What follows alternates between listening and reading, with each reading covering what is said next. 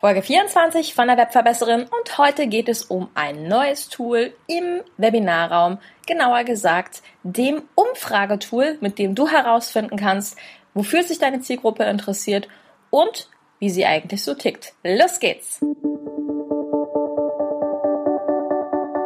Die Webverbesserin. Der Podcast, mit dem du als Trainer, Coach oder Berater online sichtbar wirst. Erfahre hier, wie du dich und deine Expertise durch Webinare gezielt sichtbar machst. Und hier kommt deine Webverbesserin Mira Giesen. Hallo, liebe Webverbesserer. Tja, dass diese Folge gerade rauskommt, gleicht so ein bisschen einem kleinen Wunder, denn heute war irgendwie der Tag der Hochzeiten. Keine Ahnung. An meinem Fenster sind heute, ich würde mal sagen, locker sechs Hochzeitskolonnen vorbeigefahren. Und naja, das Besondere bei den Hochzeitskolonnen ist ja nun mal, dass sie sich durch lautstarkes Hupen bemerkbar machen. Und ehrlich gesagt hat mich das heute so ein paar Nerven gekostet, denn wenn man eigentlich sich vorgenommen hat, ein paar Dinge aufzunehmen für seinen Podcast oder auch für Online-Kurse und das dann permanent von Hubkonzerten gestört wird, dann kann das so ein ganz kleines bisschen nerven. Gut, sei es drum. Wir haben es doch tatsächlich geschafft. Die Hochzeiten sind heute scheinbar alle rum. Und ja, heute geht es um ein neues Tool, ein neues Werkzeug im Webinarraum, genauer gesagt dem Umfragetool. Wie du weißt, befinden wir uns immer noch in der Webinar-Plattform-Challenge und dort erkläre ich dir unterschiedliche Werkzeuge, die dir im Webinarraum zur Verfügung stehen, damit du hinterher besser herausfinden kannst, okay, welches Werkzeug brauche ich denn überhaupt? Und dann den eigentlichen Vergleich der verschiedenen Webinar-Werkzeuge, der dann am 30. Mai starten wird, ja, besser einstufen kannst. Also, ich freue mich, wenn du dabei bist. Falls du dich noch nicht eingetragen hast, schau gleich mal in die Show Notes. Dort kannst du das noch tun. Gut, starten wir durch. Wie du weißt, bin ich ein sehr großer Freund von Aktivierung und ich habe dir auch schon unterschiedliche Formen von Aktivierung vorgestellt, unter anderem in der Folge, wo es um den Chat im Webinarraum ging, aber auch in der Folge, wo es um das Whiteboard ging. Das waren ja beides Folgen, in denen ich hier sehr, sehr, sehr, sehr viel über Aktivierung erzählt habe und darüber, wie du es immer wieder schaffst, deinen Teilnehmer einfach in das Webinar einzubinden. Tja, und in dieser Folge geht es im Grunde um die Mutter der Aktivierung, nämlich dem eigentlichen Umfragetool an sich. In der Regel ist es wirklich so, dass jeder Webinarraum eine Möglichkeit anbietet, deinen Teilnehmer Umfragen zu stellen. Das heißt, wenn du eine Umfrage erstellen möchtest, öffnet sich ein kleines Fenster. Du kannst vorher in dem vorgegebenen Fenster eine Frage eingeben und darunter unterschiedliche Antwortmöglichkeiten, die dann deine Teilnehmer anklicken dürfen.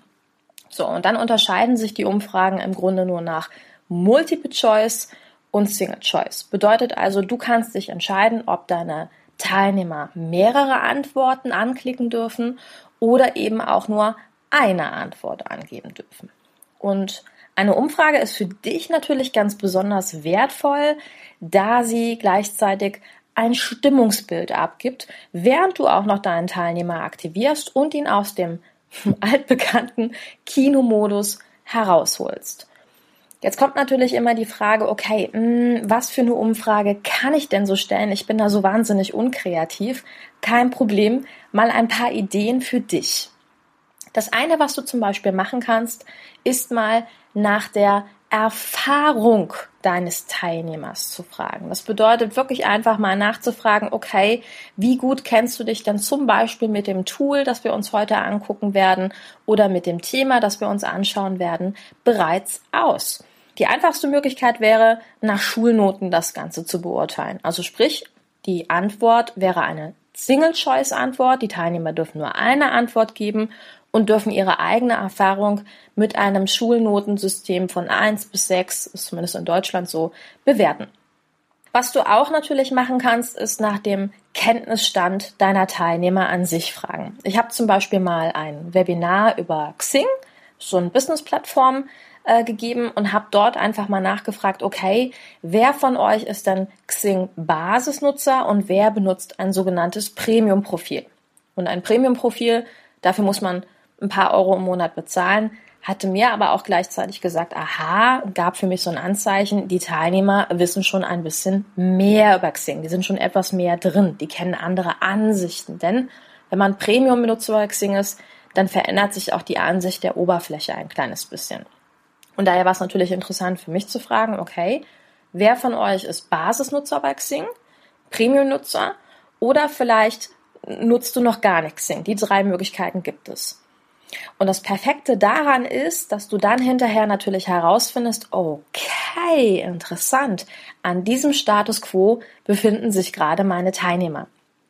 Vielleicht kennst du das ja auch, dass du ein Webinar geben willst und nicht so richtig vorher weißt, ah, wie viel wissen meine Teilnehmer. Du bereitest viel vor, auch für beide Nutzergruppen. Du weißt aber nicht, in welchen Teilbereich sollst du jetzt näher einsteigen. Dafür ist so eine Umfrage super, dass du ganz am Anfang fragst, okay, was ist denn euer Kenntnisstand? Und dann weißt du, okay, die absolute Basis, die hältst du eher kurz. Und dann, wenn es so in die intensiveren Zonen reingeht, von dem jeweiligen Thema, da kannst du dich dann etwas länger aufhalten. Und durch dieses Feedback bist du dann gleichzeitig natürlich entspannter, was dein Webinar angeht. Einfach, weil du schon ein kleines bisschen mehr über deine Zielgruppe weißt. Heißt also für dich, eine Umfrage in das Webinar einzubinden, insbesondere ganz am Anfang lockert super auf und ist für dich eine ganz, ganz tolle Möglichkeit, ja, um einfach dich selbst zu entspannen, aber eben auch deine Teilnehmer. Und natürlich kannst du auch ganz am Ende des Webinars hier eine Umfrage stellen, in der du einfach mal nach der Stimmung fragst. Gut, was ist wichtig für eine Umfrage? Das aller, allerwichtigste ist immer, dass du gut erklärst, was geht jetzt ab oder was sollen deine Teilnehmer eigentlich machen. Also, wenn du deine Fragen stellst, stelle sie so, dass sie leicht und einfach zu verstehen sind für jeden, gerade mit, für Teilnehmer mit unterschiedlichem Kenntnisstand. Und zum anderen erklärst du optimalerweise jetzt gleich, macht sich ein weiteres Fensterchen auf. Achtung, dann klickst du den Veröffentlichen-Button für deine Umfrage und dann sagst du, okay, jetzt könnt ihr eine Antwortmöglichkeit oder eben mehrere Antwortmöglichkeiten abklicken oder anklicken und dann ganz am Ende auf den Abstimmen-Button klicken. Und dann merkst du, wie immer macht es Sinn, vorab in das eigene Webinar-Tool reinzugehen und vorher mal auszuprobieren, wie funktioniert das am allerbesten. Tja, und dann kannst du natürlich hinterher die Umfrage auflösen. Dazu würde ich dir auch raten, ich würde dir immer raten, wenn du eine Umfrage machst, dann löst du einfach mal auf und zeigst die Ergebnisse dieser Umfrage. Das ist natürlich auch für alle anderen interessant.